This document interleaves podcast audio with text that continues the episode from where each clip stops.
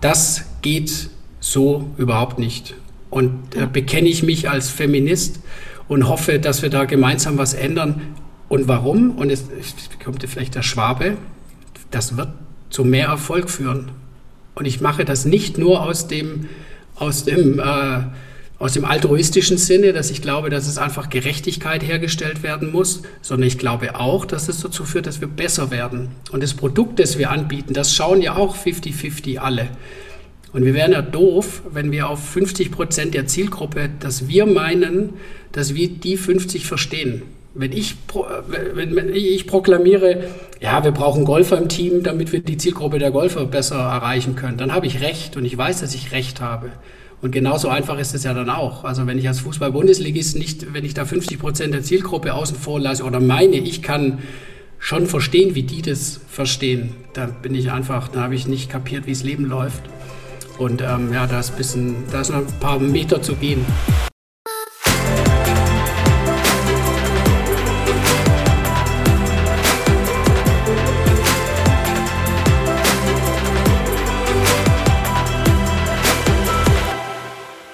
Moin und herzlich willkommen zu einer weiteren Folge des Equalate Sports Podcast, dem Podcast rund um das Thema Geschlechterdiversität im Sportbusiness. Ich bin Johanna Mühlbayer, Gründerin von Equalate Sports. Mit Equalate Sports initiiere und setze ich Projekte für mehr Diversität, Inklusion und Chancengleichheit im Sportbusiness um. Ich berate Sportorganisationen, initiiere Events und Netzwerktreffen, alles unter der Prämisse Perspektivwechsel, Mut zur Veränderung und vor allem Machen. Auf die Frage, mit welchen drei Worten ihn wohl seine KollegInnen beschreiben würden, antwortet mein heutiger Gast Michael Schillinger: pushy, ehrgeizig und neugierig. Diese drei Eigenschaften lassen sich sowohl auf den studierten Sportwissenschaftler selbst, aber auch auf seine Business-Mentalität und Motivation beziehen. Mit Schillinger und Pankratz ist er gemeinsam mit seinem Partner 2010 in der Sportaktivierung und Beratung in den Luxus-Brand-Bereichen Golf, Tennis und Reiten gestartet. Seitdem hat sich die Sportbranche, Vermarktungswelt und damit auch die Ansprüche an die Unternehmen in diesem Kosmos kontinuierlich gewandelt. Michael hat das frühzeitig erkannt und intern, aber auch mit Hilfe von außen 2016 einen umfassenden Change-Prozess angestoßen, aus dem 2017 die Umfirmierung zu Apollo 18 resultiert ist. Dahinter steckte aber auch natürlich viel mehr. Mit Michael spreche ich in dieser Podcast-Folge über den internen Change-Prozess und die Gründe der Notwendigkeit, die gemütliche Homogenität und damit mangelnde Diversität in den eigenen Strukturen aufzubrechen. Erfrischend ehrlich berichtet Michael über blaue Augen, die er sich in den Prozess geholt hat, und spiegelt selbstkritisch die auch immer noch zu geringe Diversität im eigenen Unternehmen. Gleichzeitig findet er aber auch sehr klare Worte zum Status quo in Sachen Diversität im Sportbusiness. Die deutliche Message, Bislang ist der Druck für Veränderung im System Sport immer noch viel zu gering. Bei mir haben in dem Gespräch mit Michael zwei Dinge Eindruck hinterlassen. Seine Reflexion auf die eigenen Change-Prozesse und noch viel mehr seine Offenheit und sehr klaren kritischen Worte für das aktuelle System Sport, die ich sonst tatsächlich leider meist nur hinter verschlossenen Türen zu hören bekomme. Diese Podcast-Folge zeigt mir abermals, wie wichtig offener Dialog gerade mit Blick auf Painpoints ist. Ich würde mir wünschen, dass dieser mit allen Beteiligten noch deutlich mehr in den Fokus rückt. Ja, dann begrüße ich in der dritten Folge des Equalate Sports Podcast heute Michael Schillinger von Apollo 18. Herzlich willkommen hier im Podcast. Hallo Johanna, schön, dass ich heute mal dabei sein darf. Ja, sehr gerne. Ähm, wie geht es dir denn und wo treffe ich dich denn virtuell gerade an? Ich, ähm, also mir geht es sehr gut, vielen Dank. Äh, kurz nach Ostern. Ähm, ich bin tatsächlich im, im Office und äh, sortiere so ein bisschen die, das Tagesgeschäft und äh, habe mir jetzt ein bisschen Zeit genommen, um mit dir mal über spannende Themen zu sprechen. Ja, sehr gut. Wie ist die allgemeine Corona-Lage, auch wenn man es wahrscheinlich schon fast nicht mehr hören kann? Ähm, also grundsätzlich ist es ja so, dass wir jetzt ähm, mitten in der dritten Welle stecken. Ähm, Im Beruf ist es ehrlich gesagt wieder so ein bisschen negativer geworden, weil ja so die, die, die Sommersaison, die jetzt eigentlich begonnen hätte, so langsam Mai, Juni mit Sportevents, die wackelt doch gewaltig. Und mhm. Ähm, wir sind bei uns in der Agentur zwar mehr und mehr digital aufgestellt, von daher tangiert es uns nicht so richtig. Aber persönlich ist es schon schade, wenn man so Richtung Olympia, Fußball-EM schaut, die Tennisturniere, Golfturniere, die jetzt beginnen, die wackeln halt gewaltig. Und ich bin mir nicht sicher, ob die dann stattfinden werden. Und ich glaube, ja. die Fußball-Bundesliga diskutiert gerade auch eine Corona-Pause. Ja, ja.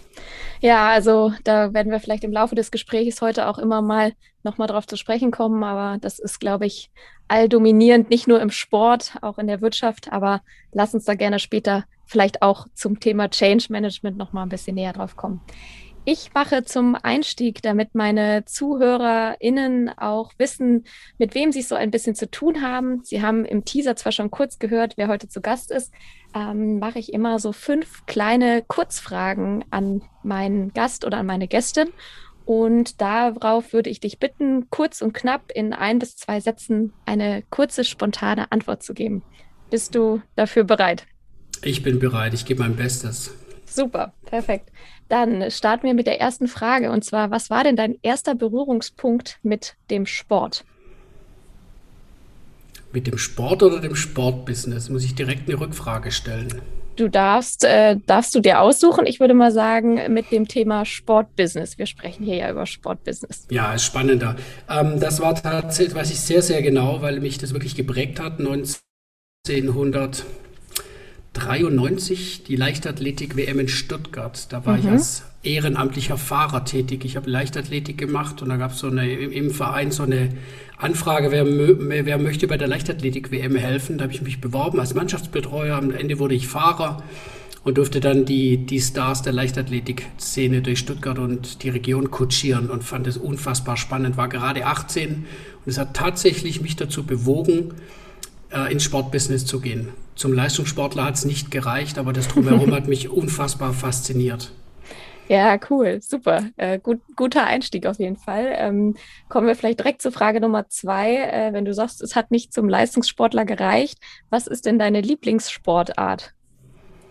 Muss ich jetzt ja fast so antworten. Ist schon immer noch irgendwie die Leichtathletik. Das ist einfach eine wunderschöne Sportart ohne große Hilfsmittel. Der 100 Meter Endlauf, mhm. die Zehnkämpfer prägt leider nur alle vier Jahre Olympia, aber es ist einfach so die ursprünglichste aller Sportarten. Von daher bin ich da ein Riesenfan davon nach wie vor. Super, cool. Kommen wir zur Frage Nummer drei. Wenn dich deine Kolleginnen oder deinen Kollegen mit drei Worten beschreiben müssten, welche drei Worte wären das denn deiner Meinung nach? boah, immer schwierig, wenn man beschreiben soll, wie andere einen beschreiben würden. Ich mache es mal ungefiltert. Ich bin nicht stolz drauf. Ich glaube, da würde mittlerweile kommen pushy, mhm. ehrgeizig und neugierig. Mhm. Ja, super. Aber ja, spannende Eigenschaften. Vielleicht ja. können wir das im Nachgang, Nachgang nochmal spiegeln. Frag mal meine Kollegen. Sehr gut, machen wir auf jeden Fall im Nachgang. Dann ähm, Frage Nummer vier. Beende den folgenden Satz. Ich kann XXX besonders gut. Dinge zusammenfassen. Mhm. Gut. Ich glaube, ich kann Dinge gut umreißen und zusammenfassen. Ja. Sehr schön. Und letzte Frage.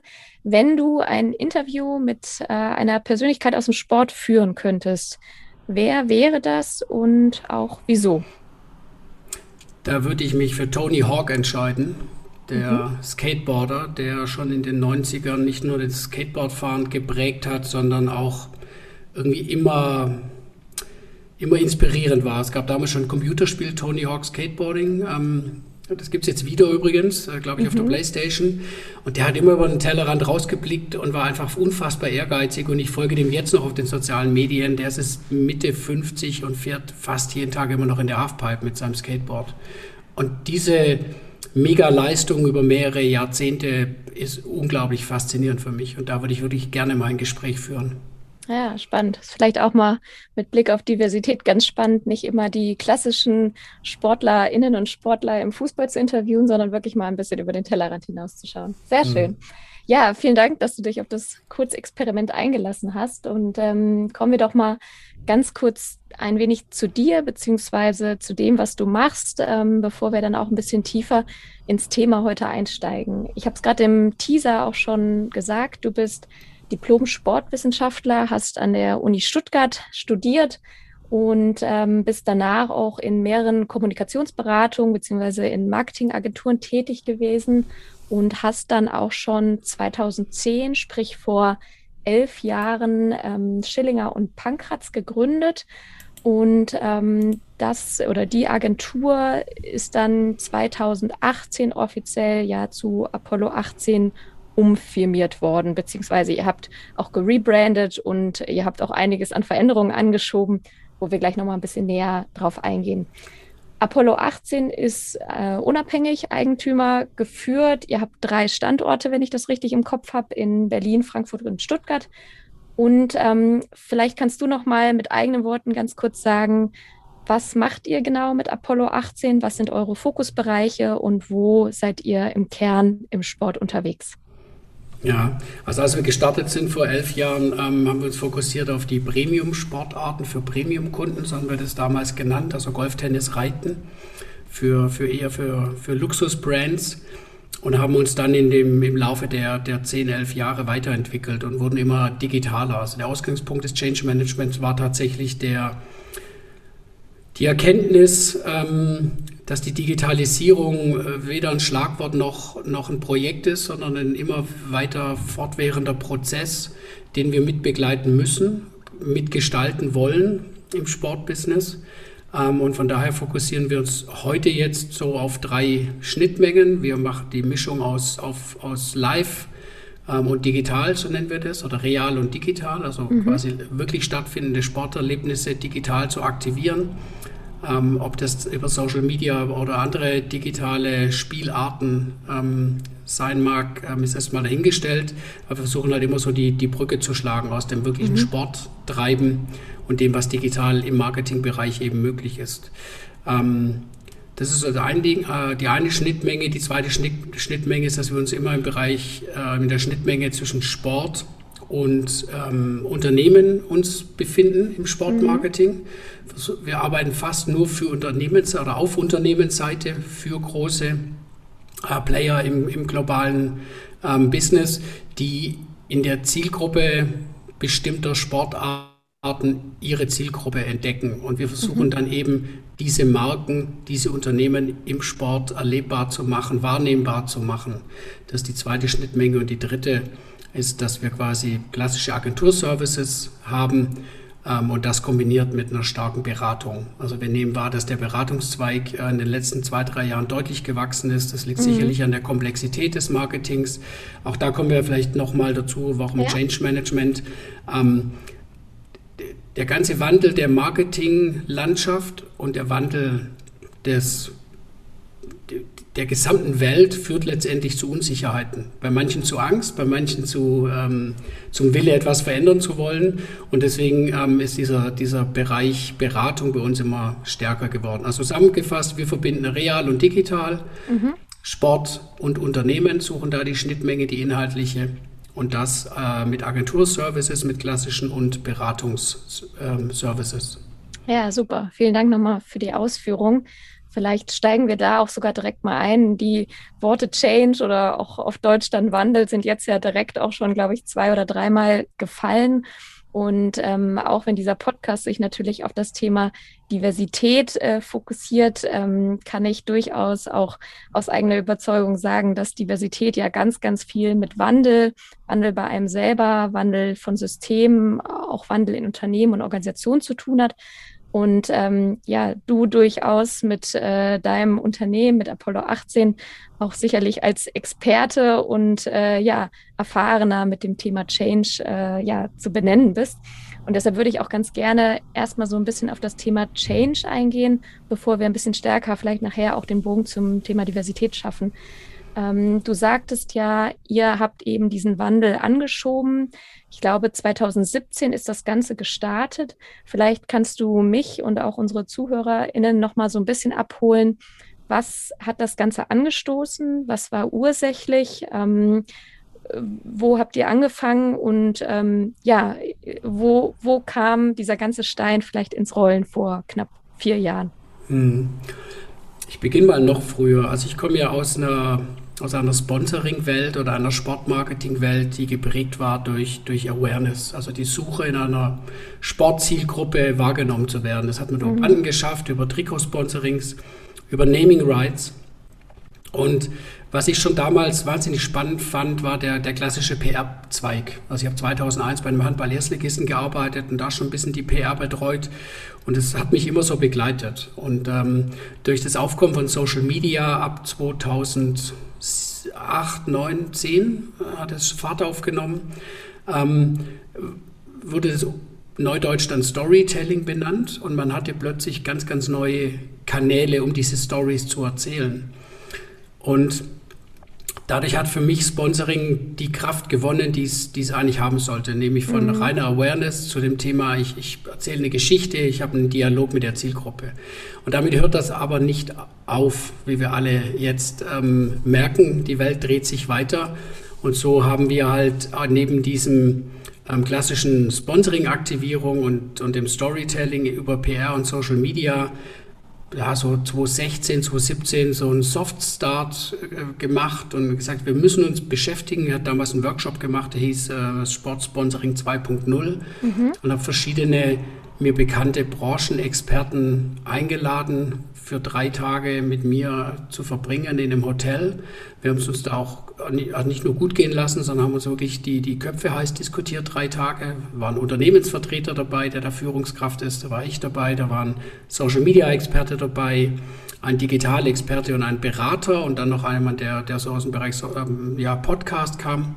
Mit denen haben wir da diskutiert, lang, und haben dann gesagt, okay, wir müssen, wir müssen was tun. Also wenn wir mhm. weiter vor der Welle schwimmen wollen, muss was passieren.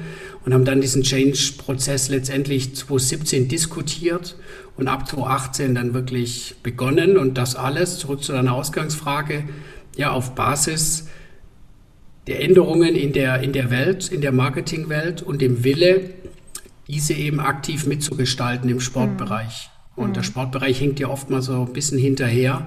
Das ist eigentlich eine ganz bequeme Situation. Man muss ja nur schauen, was im Marketing passiert und kann das dann gemächlich auf den Sport übertragen. Da hängt der Sport jetzt momentan, finde ich, leider nicht nur einen Schritt hinterher, sondern zwei oder drei. Mhm. Ähm, Macht es leichter vorne zu sein. Äh, nichtsdestotrotz, das ist die, die Digitalisierung ist eben nicht nur eine, eine Chance, sondern auch definitiv ein Auftrag an uns alle, diese positiv mitzugestalten. Mhm. Und, und, das mhm. wollten wir halt immer machen. Und deswegen haben wir da begonnen, 2016, 17, mhm. uns intensiv mit dem Thema zu beschäftigen. Das heißt aber auch, wenn ich dich richtig verstehe, ihr habt das aus einer Position heraus gemacht, wo auch ähm, ja nicht sofort schon der Handlungsdruck da war, sondern ihr eigentlich eher oder du frühzeitig bemerkt hast, so, es tut sich viel, wir sollten zum einen, um irgendwie in Zukunft auch wettbewerbsfähig zu bleiben, aber auch um uns weiterzuentwickeln, dort frühzeitig uns mit befassen. Ähm, das ist ja im Gegensatz dazu ganz oft äh, erlebt man es ja nämlich genau anders, dass der Wandel erst dann kommt, wenn es ganz doll brennt und dann ist der Druck sehr hoch. Ähm, kannst du das so bei euch bestätigen oder war es damals auch schon so, dass du gemerkt hast, okay, hier bröckeln vielleicht auch gewisse Dinge, wir müssen uns wandeln?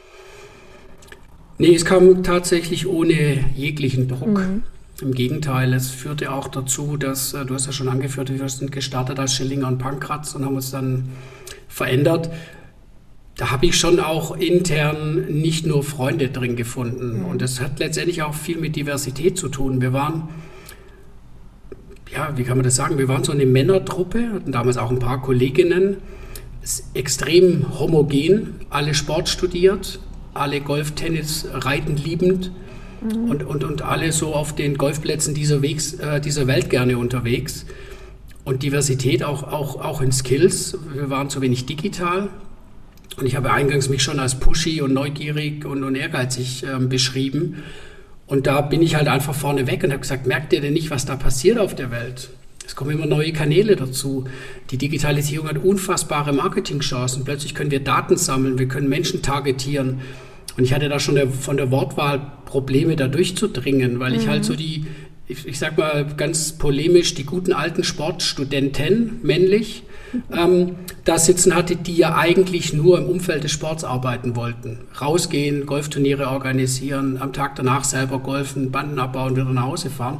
Ja. Mich hat es unfassbar gelangweilt, ehrlich gesagt. Und, und da habe ich dann aus einer Nicht-Not das begonnen und habe auch wirkliche Learnings gehabt. Ähm, mhm. Es gab mhm. so ein zweiter Augenöffner für mich, was ich da auslösen kann intern.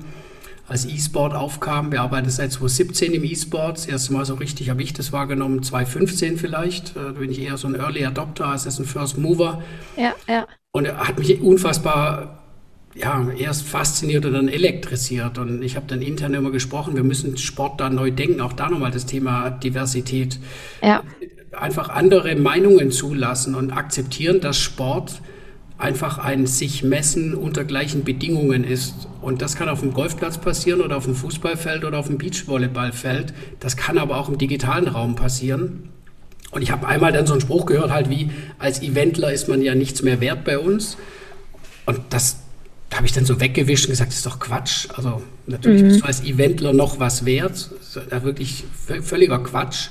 Aber ich habe wahrgenommen, dass das Thema Change Management und Diversität, andere Meinungen zulassen und eher die Skill-Diversität, wenn es das Wort überhaupt gibt, ähm, das schon auch eine Eigenschaft ist, die nicht jeder teilt und nicht jeder teilen möchte. Und da gab es eben dann auch in der alten Konstellation Herausforderungen, die wir dann dadurch gelöst haben letztendlich, dass ich die kompletten Anteile der Agentur übernommen habe und ab da dann selber gestalten durfte.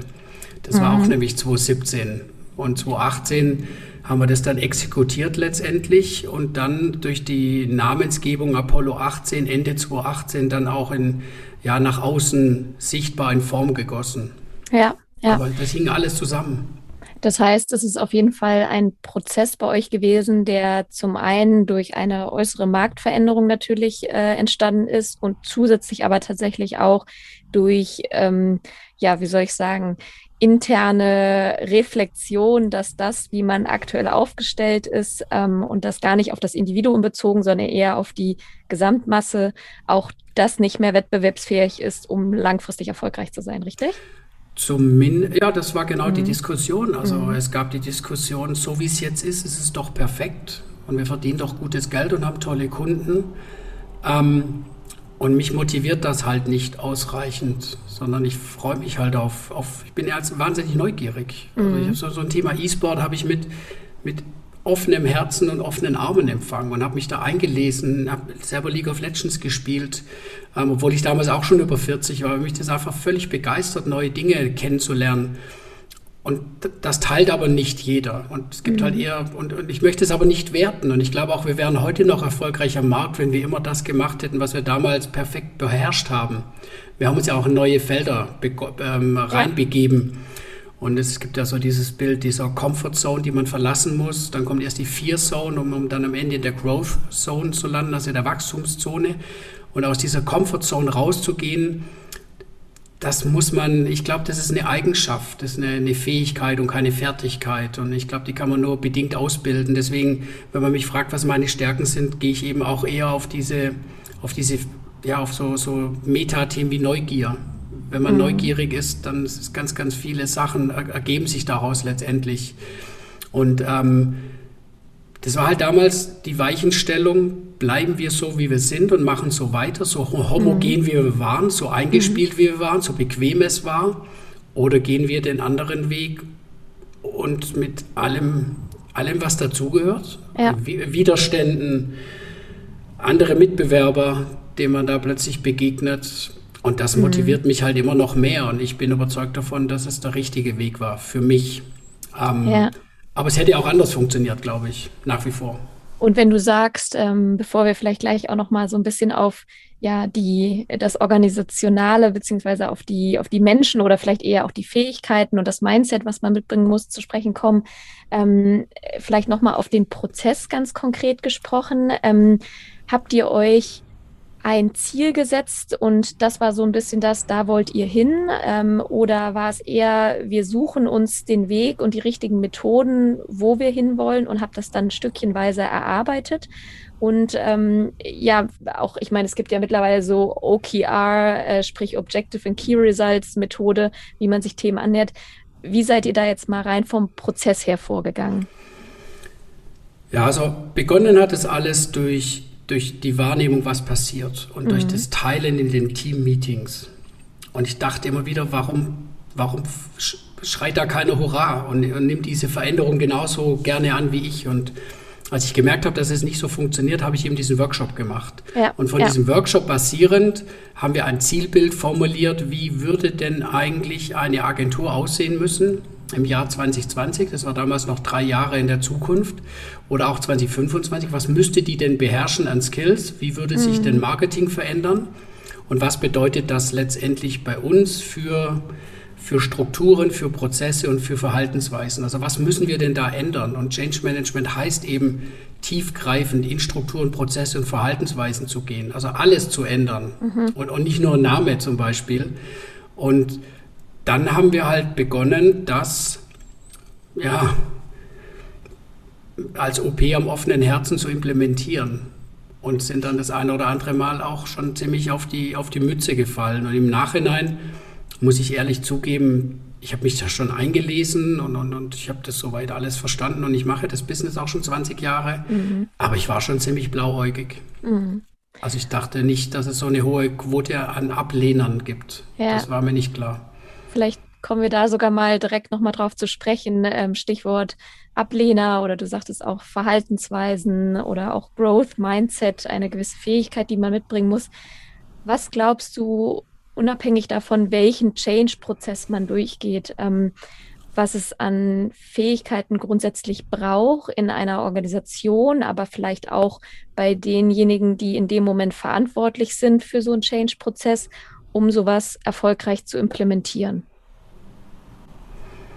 Ich glaube, wichtig sind, das ist vielleicht das Überraschend, sind die richtigen, also Werte, mhm. dass man die gleichen Werte teilt, weil es wird in jedem Change Prozess Kanten und Ecken geben, die auch mal zu Konflikten führen. Wenn die Wertebasis aber die, die gleiche ist, dann kann man damit umgehen. Wenn man ja. weiß, dass man gute Menschen um sich hat, ähm, dann funktioniert das schon. Also ich glaube, Werte ist was ganz Wichtiges. Und dann ist es eben Mut und Neugier. Mhm. Man muss eben neue Pfade gehen, äh, die noch keiner gegangen ist, um vorne zu sein. Äh, von First Never Follows, äh, sagt so das Gleiche aus. Und wenn man diese Eigenschaften eben hat, dann funktioniert das. Wir haben nur eine, eine Recruiting-Politik seit Gründung gehabt, die jetzt nicht unbedingt auf diese Skills geachtet hat, sondern wir haben geschaut, verstehen die die Premium-Sportarten, Event, PR, also sind quasi die, die Fertigkeiten, die richtige, die wir brauchen, um das Business erfolgreich zu führen. Und jetzt schaue mhm. ich ehrlich gesagt mehr auf Fähigkeiten. Und mhm. deswegen wird auch wieder klar, wie das, wie das mit Diversität zu tun hat weil wir eben die bei den Fertigkeiten eben doch eben 80 Prozent Männerbewerbungen haben mit deutschen Nachnamen oft. Und ich würde mir wünschen, dass wir da eine ganz andere Bewerberlandschaft haben, ähm, weil die Fähigkeiten, die wir auch in Zukunft benötigen, ähm, eben andere sind oder mhm. die uns bereichern würden, wenn es noch andere wären. Ja, ihr seid, äh, hattest du mir vorhin auch noch mal in unserem Vorgespräch gesagt, aktuell 25 Personen so roundabout mhm. und äh, davon so ungefähr fünf Frauen. Ähm, Habe ich das richtig im Kopf? Ja, ja. ja. Und ähm, vielleicht, weil das Wort jetzt auch öfter gefallen ist, Stichwort Diversität. Ähm, meine, Diversität hat viele Komponenten, äh, Geschlecht oder soziales Geschlecht ist eine. Es gibt noch viele andere. Du sprachst gerade auch mit deutschen Nachnamen an, also sprich Herkunft und Co. spielt auch mit rein. Ähm, aber was, oder sagen wir es erstmal so, habt ihr auf Basis eures Change-Prozesses gemerkt, dass ihr zum einen auf einmal auch neue Leute eingestellt habt oder andersrum gesagt, habt ihr auch neue Leute trotz allem angezogen, weil ihr auch, du sprachst von Werten, auch andere Themen vielleicht nach außen getragen habt?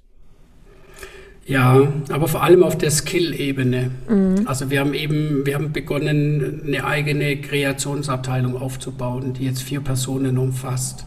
Grafikdesigner und die haben sich natürlich vorher nicht beworben bei uns, mhm. weil wir gar nicht aufgetaucht sind in deren, in deren Mindset oder in dem, im Recruiting-Prozess. Also von daher haben wir schon andere Personen letztendlich angezogen oder, oder waren attraktiv für die, sich bei uns zu bewerben. Ähm, und wir haben eben uns ja eben auch in andere Bereiche begeben, um uns dort als Arbeitgeber, als möglicher Arbeitgeber einen Name zu verschaffen. Mhm. Und das ist aber eher dann aus der, auf, aus der Skill-Ebene. Es ist ja so als, als Gründer oder Geschäftsführer, letztendlich bin ich Angestellter in meiner eigenen Unternehmung. Ich habe einen Arbeitsvertrag als Geschäftsführer und mein Job ist es, die Firma erfolgreich zu führen. Und mhm. deswegen stelle ich genau die Personen ein, die ich meine, der Mission am meisten zugutekommen. Und darin bin ich überzeugt, dass, ähm, dass Heterogenität dazu führt, auf der Skill-Ebene. Auf der Werte-Ebene machen wir gar keine Kompromisse. Wir haben uns starken Werten verschrieben, die haben wir gemeinsam mit den Mitarbeitern ähm, definiert. Wir haben uns Sportpaten gesucht, die für diese Werte stehen, um die so ein bisschen greifbarer zu machen.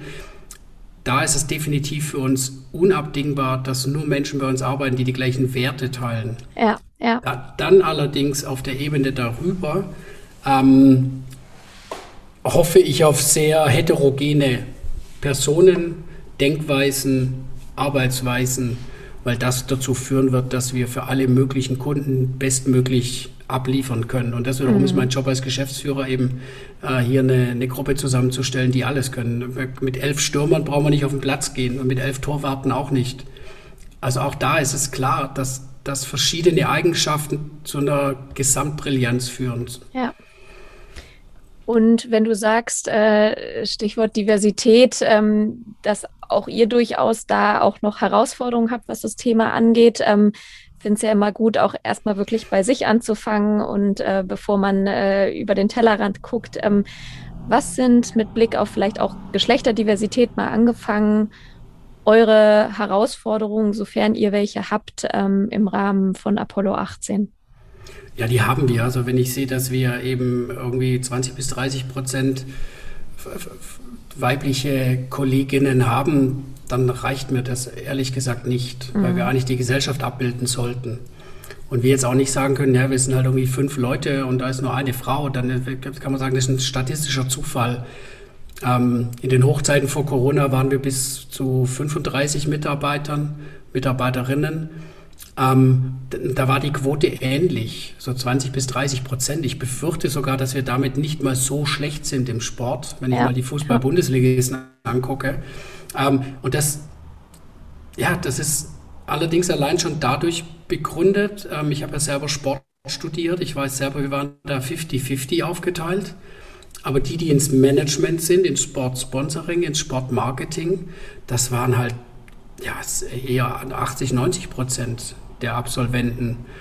Und ähm, wir sehen das auch. Ähm, ich mache mal ein Beispiel, wenn wir einen Job für BerufseinsteigerInnen ausschreiben im Bereich Sportevent, mhm. ist mal einfach zu machen, würde ich sagen, kriegen wir 100 bis 150 Bewerbungen und da davon 80 Prozent männlich, 20 Prozent weiblich. Und wenn wir andere Diversitätsthemen noch dazu nehmen, ähm, sieht es noch schlimmer aus, ehrlich gesagt. Ähm, das mhm. scheint so am, am, an der Studienlandschaft zu liegen.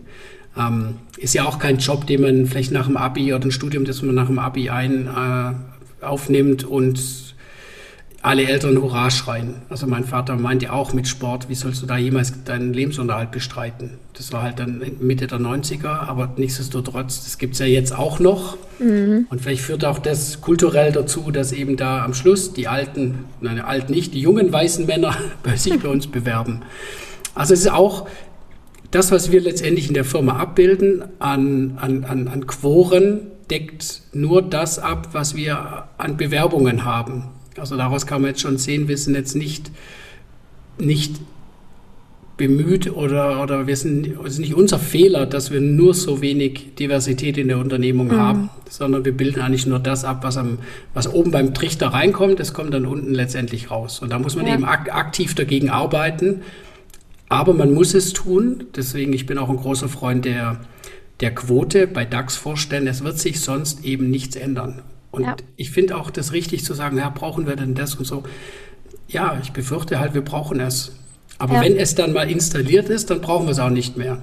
Also wenn die ganze Führung mal 50-50 aufgeteilt wäre oder noch weiter divers, die anderen lassen wir mal raus jetzt eher, ist vielleicht einfacher, ähm, ähm, dann ist es so, bis dahin muss man aktiv etwas dafür tun und wir versuchen das, aber es, wird, es fällt uns nicht immer leicht. Mhm. Ja, also was eure Quoten angeht, da kann ich, glaube ich, das, was ich in meinen anderen Gesprächen und auch sonst so in der Branche höre, das auf jeden Fall nur bestätigen, dass das überall äh, nicht anders ist, beziehungsweise tendenziell die Bewerberinnenquote sogar tendenziell gerade mit Blick auf Salesjobs noch deutlich niedriger ist im Sport.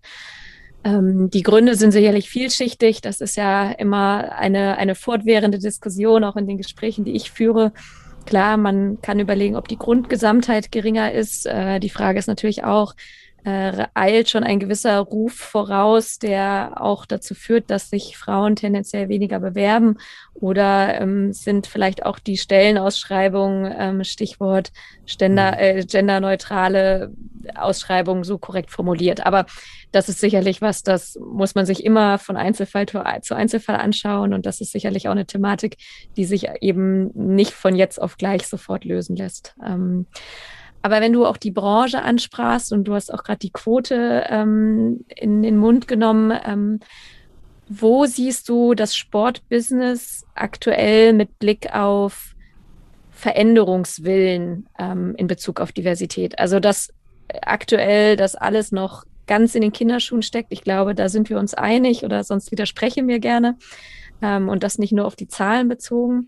Aber wir sprechen ja viel über Change. Glaubst du, es verändert sich was? Wenn ja, was? Gibt es Role Models aus deiner Sicht? Und ähm, was müsste getan werden, damit dieser Wandel neben der Quote noch stärker gepusht wird?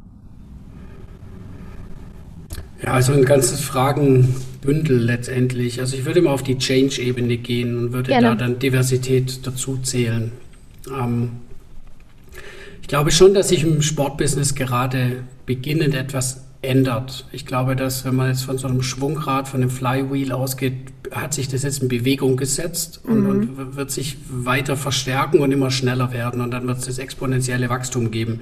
Ähm, allerdings nehme ich das erst wahr, so in den letzten, im letzten halben Jahr oder in den letzten zwölf Monaten. Es gab schon eigene, eig, ähm, einige Initiativen ähm, in, in Start-up-Förderung und da kommen jetzt, glaube ich, so die ersten spannenden Ergebnisse dabei heraus. Und dann wird sich das ändern. Ich kann aber nicht verhehlen, dass ich meine, dass das, als ich das begonnen habe, 2016, 2017, auch schon locker so absehbar war. Und ich halte mich nicht für den brillantesten Kopf ähm, mhm. auf der Erde. Ähm, und ich habe da sicherlich früher begonnen als viele andere. Also ich kenne auch Geschäftsführer, Kollegen von anderen Agenturen, die jetzt eben Corona genutzt haben als den großen Dämpfer, den großen Knall und, und live wird nie wieder so live sein, wie es mal war. Und wir müssen digital werden da dachte ich schon immer so, boah, Gott sei Dank, das habe ich hinter mir. Ich habe den Change abgeschlossen, eigentlich kurz vor Corona. Ähm, zumindest strukturell und prozessual. Ähm, und das ist im Sportbusiness, das beginnt jetzt. Ich finde, man hat sich ewig lang Zeit gelassen und Gründe gibt's, sind vielschichtig. Das liegt sicher daran, dass es so ein Closed Job ist, gerade auf der mhm. Führungsebene. Ja, es, ist, ja. es ist einfach immer die gleichen gefühlt. Und da ist keine Durchlässigkeit. Aber wer 20 Jahre ähm, weiß ich, in der Handball-Bundesliga Manager war, was soll der machen sonst? Also bleibt er halt da, also sehr polemisch formuliert. Ähm, und dann stellt, stellen diese Personen halt oft Menschen ein, die eher so sind wie sie selber und nicht ja. die genau anders sind.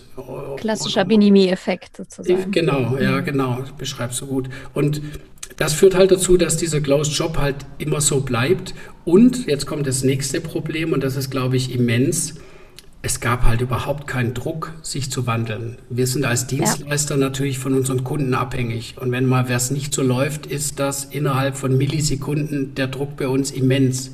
Ja. Und das ist im, im, im Zuschauersport, der ja oft so die Speerspitze ist, ein Role Model für viele andere, ähm, das lief einfach zu gut die letzten 20 Jahre. Mm, mm. Wie Gott gegeben. Die TV-Gelder wurden größer, die Zuschauer waren da, das Merchandising wurde optimiert, man hat ausländische Märkte erschlossen. Das, das ging zu einfach, als dass intern dort Gespräche geführt wurden, nehme ich mal an, ich saß ja nicht dabei, aber sonst hätte sich ja was getan, sagen, hey, wir müssen da weitergehen. Und da, ja. da fehlt vielleicht ein bisschen Neugier und Pioniergeist, ja. ähm, um das eben frühzeitig zu machen. Und wie gesagt, ähm, eingangs hatte ich es mhm. ja schon mhm. erwähnt, ich glaube aber, so langsam tut sich da was und das betrifft oder einbezieht dann auch das Thema Diversität in, in Form von Geschlechterdiversität ja. oder anderen Themen. Ja, ich glaube, also gut, dass regelmäßig einmal im Jahr die Regenbogenfahnen rausgeholt wurden, das äh, gibt es schon sehr lange. Da, glaube ich, hat sich auch gar nicht so viel äh, mhm. verändert, was auf jeden Fall sich verändert. Ähm, ist, glaube ich, wie du es ansprachst, schon auch der Druck von außen, ob das jetzt durch so einen Fall Heiko Vogel ist ähm, und da auch die Frauen der ersten und zweiten Fußball-Bundesliga ähm, sich zusammengetan haben, ja auch mit dem offenen Brief an den DFB.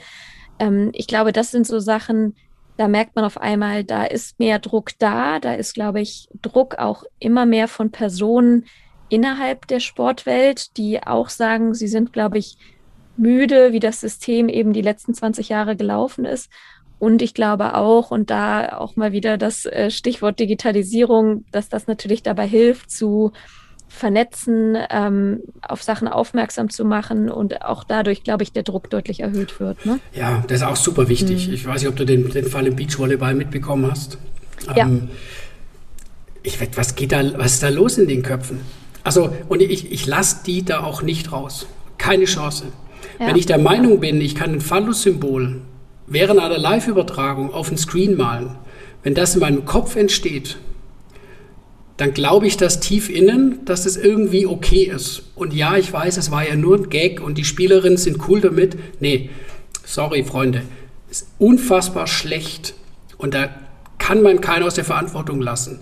Und ich hoffe sehr, und da helfen die digitalen Medien, das zieht ja dann seine Runde und seine ja, Kreise ja. und dann kommt es in die Mainstream-Medien äh, mit dem, mit dem ähm, Fußballtrainer ja genauso. Ähm, alles, was man sagt, ist halt irgendwo, wird aufgezeichnet. Und ich glaube, dieser Aufschrei kann gar nicht groß genug sein und der Druck, weil wir müssen einfach tiefgreifend da rangehen, dass die Personen, die das sonst hinter verschlossenen Türen machen, und ich kann ja von mir sagen, ich bin seit 20 Jahren im Sportbusiness und ich bin ein Mann, also ich kriege ja alle Gespräche mit, da nimmt ja keiner ein Blatt vor den Mund, wenn ich dabei mhm. bin.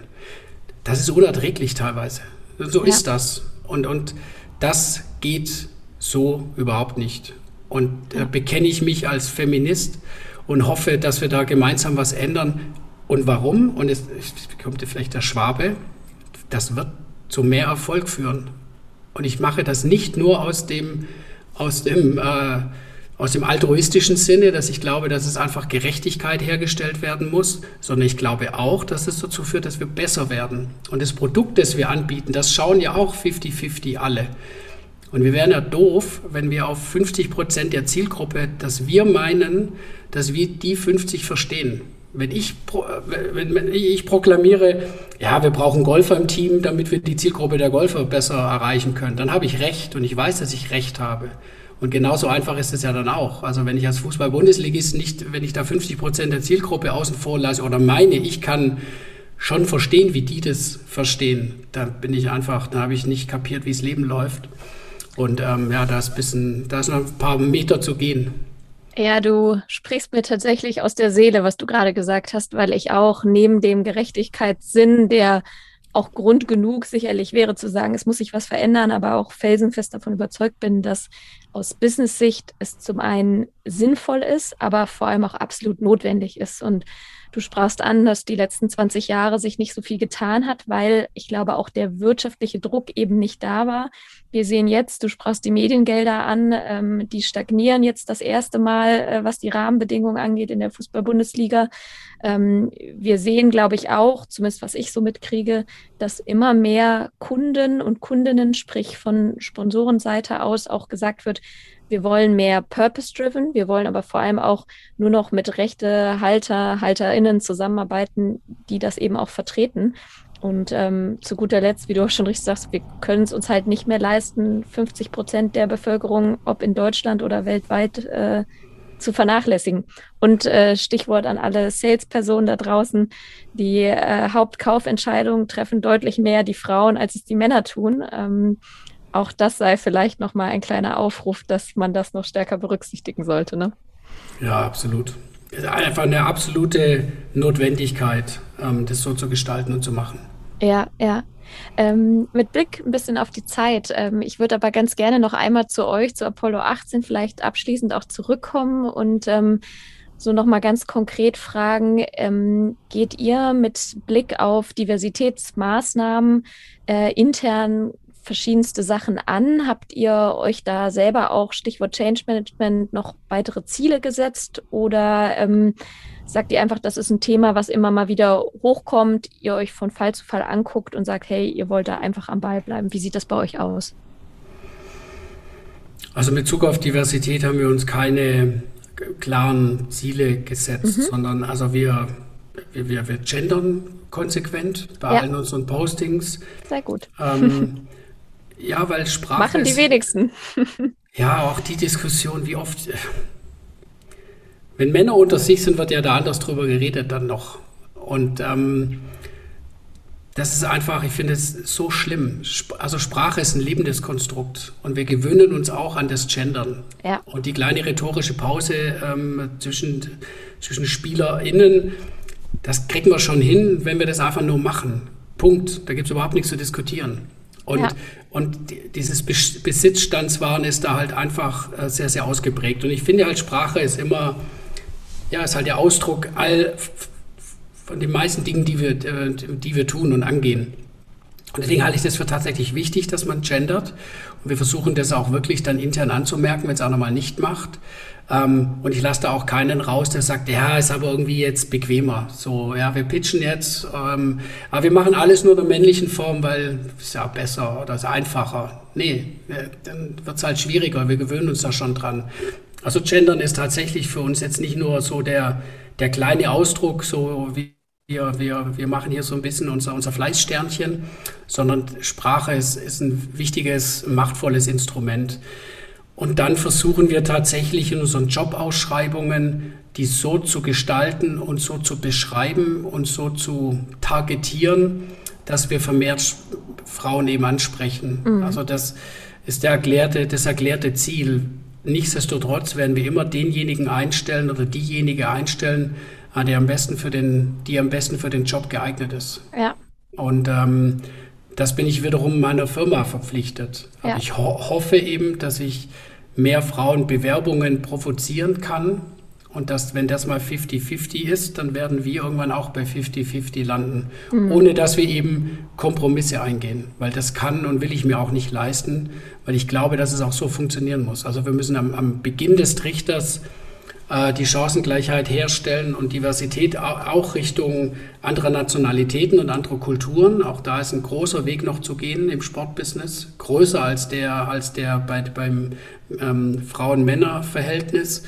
Und ähm, ja, ich hoffe, dass wir das herstellen können und dann werden wir diesen, diesen oberen Trichter quasi dann abbilden können in unserer Einheit. Ja, cool. Vielen lieben Dank dafür.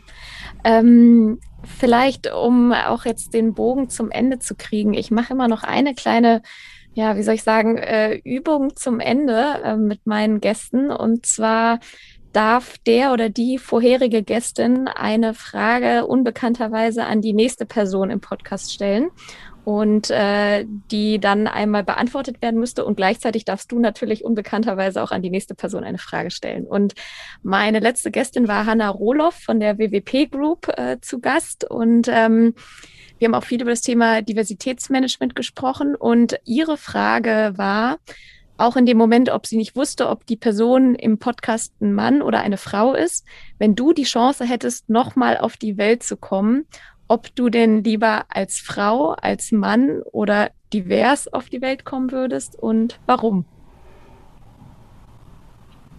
Also es ist total ungefiltert und ehrlich. Ich würde gern wieder gerne. Als, Mann, als Mann geboren werden, weil es schlichtweg leichter ist. und da, da, da schäme ich mich dann fast dafür, dass ich Teil dieser 50 Prozent bin, die die anderen 50 Prozent irgendwie unterdrücken. Und ich glaube nicht, dass es ein kollektives Bewusstsein gibt, das uns Männern sagt, wir unterdrücken gemeinsam, ist ja leichter für uns, aber faktisch ist es natürlich total easy, wenn man 50 Prozent der Weltbevölkerung unterdrückt, dann ist für die anderen 50 mehr da. Und deswegen ist es ist und bleibt es einfach einfacher momentan noch. Und deswegen würde ich da wieder so geboren werden. Und äh, einfach auch ganz pragmatisch, damit kenne ich mich jetzt halt nun mal am besten aus. Und äh, ja. Ja. ja, sehr gut. Also ich baue hier ja auf offene und ehrliche und vor allem spontane Antworten. Ja. Sehr gut. Dann ähm, hast du jetzt natürlich auch die Gelegenheit, an äh, meinen nächsten Podcast-Gast, äh, Gästin eine Frage zu stellen. Fällt dir da spontan etwas ein? Ja. Ich würde gerne wissen, wie deine nächste Gesprächspartnerin oder Gesprächspartner, was ihr besser gefällt in den Sportarten, also die Männerausprägung oder die Frauenausprägung im Fußball, in der Leichtathletik und im Tennis. Okay. Und ich erwarte eine ehrliche Antwort. Ja, absolut. Ich werde das so weitergeben und äh, ich weiß schon, wer als nächstes kommt. Aber ich bin mir sehr sicher, dass die Person äh, da definitiv aus verschiedenen Sportarten eine gute Perspektive drauf hat. Sehr schön. Ähm, das letzte Wort äh, gebührt aber auf jeden Fall dir, Michael. Erstmal von meiner Seite herzlichen Dank, dass du dir die Zeit genommen hast, hier für ein Gespräch zur Verfügung zu stehen. Auch, wie du schon sagst, so ehrlich, ungefiltert und auch offen über eure Themen, über eure internen Apollo 18 Themen, aber eben auch über das, was in der Branche passiert, äh, mit mir gespiegelt hast. Und ähm, bedanke mich vor allem im ersten Schritt und möchtest du noch etwas abschließend sagen, beziehungsweise was äh, liegt dir vielleicht noch auf dem Herzen? Ja, vielleicht nur einmal der Appell an alle Zuhörerinnen, ähm, raus aus der Komfortzone, egal ob das Change Management ist ähm, oder Diversität oder sonstige Themen, raus aus der Komfortzone. Das tut zwar erstmal weh in der Fear Zone, aber dann kommt eine große Erfüllung und man wächst daran und kann vor allem Themen weiterentwickeln. Und das zeichnet uns als nicht nur als Menschheit aus, ähm, sondern auch als Sportbusiness, als auch als Einzelperson. Das ist einfach ein unheimlich erfüllendes Gefühl, eben Dinge neu ja, neu zu bewerkstelligen und dann auch einen gewissen Stolz dann zu entwickeln, etwas geschafft zu haben. Und dazu braucht man halt diesen berühmten ersten Schritt raus aus der Komfortzone und das würde uns allen gut tun und das würde dann auch nicht nur Change weg von dem Pro Projekt zu dem Prozess machen, als auch das Thema Diversität aufs nächste Level heben. Super, das ist doch ein perfektes Schlussplädoyer. Vielen lieben Dank dafür und äh, ja, danke, dass du dabei warst und ähm, bis ganz bald. Ja, vielen Dank, Johanna, und weiterhin viel Erfolg mit deinem Projekt. Finde ich toll, dass du das so einsteuerst, weil da ist einiges zu tun noch und da braucht es Vorreiterinnen. Das war eine weitere Folge des Equalate Sports Podcast. Wenn dir dieser Podcast gefallen hat, dann freue ich mich, wenn du diesen abonnierst, mir eine 5-Sterne-Bewertung auf Spotify, Apple und Co. da lässt und ihn vor allem mit deinem Netzwerk teilst und ihn weiterempfiehlst. Hast du Fragen, Feedback oder spannende Personen, die in meinem Podcast definitiv nicht fehlen sollten? Dann schreibe mir eine Nachricht an johanna at equalate-sports.com oder kontaktiere mich über Social Media. Ich bin Johanna Mühlbayer, Gründerin von Equalate Sports und freue mich, wenn du das nächste Mal wieder dabei bist.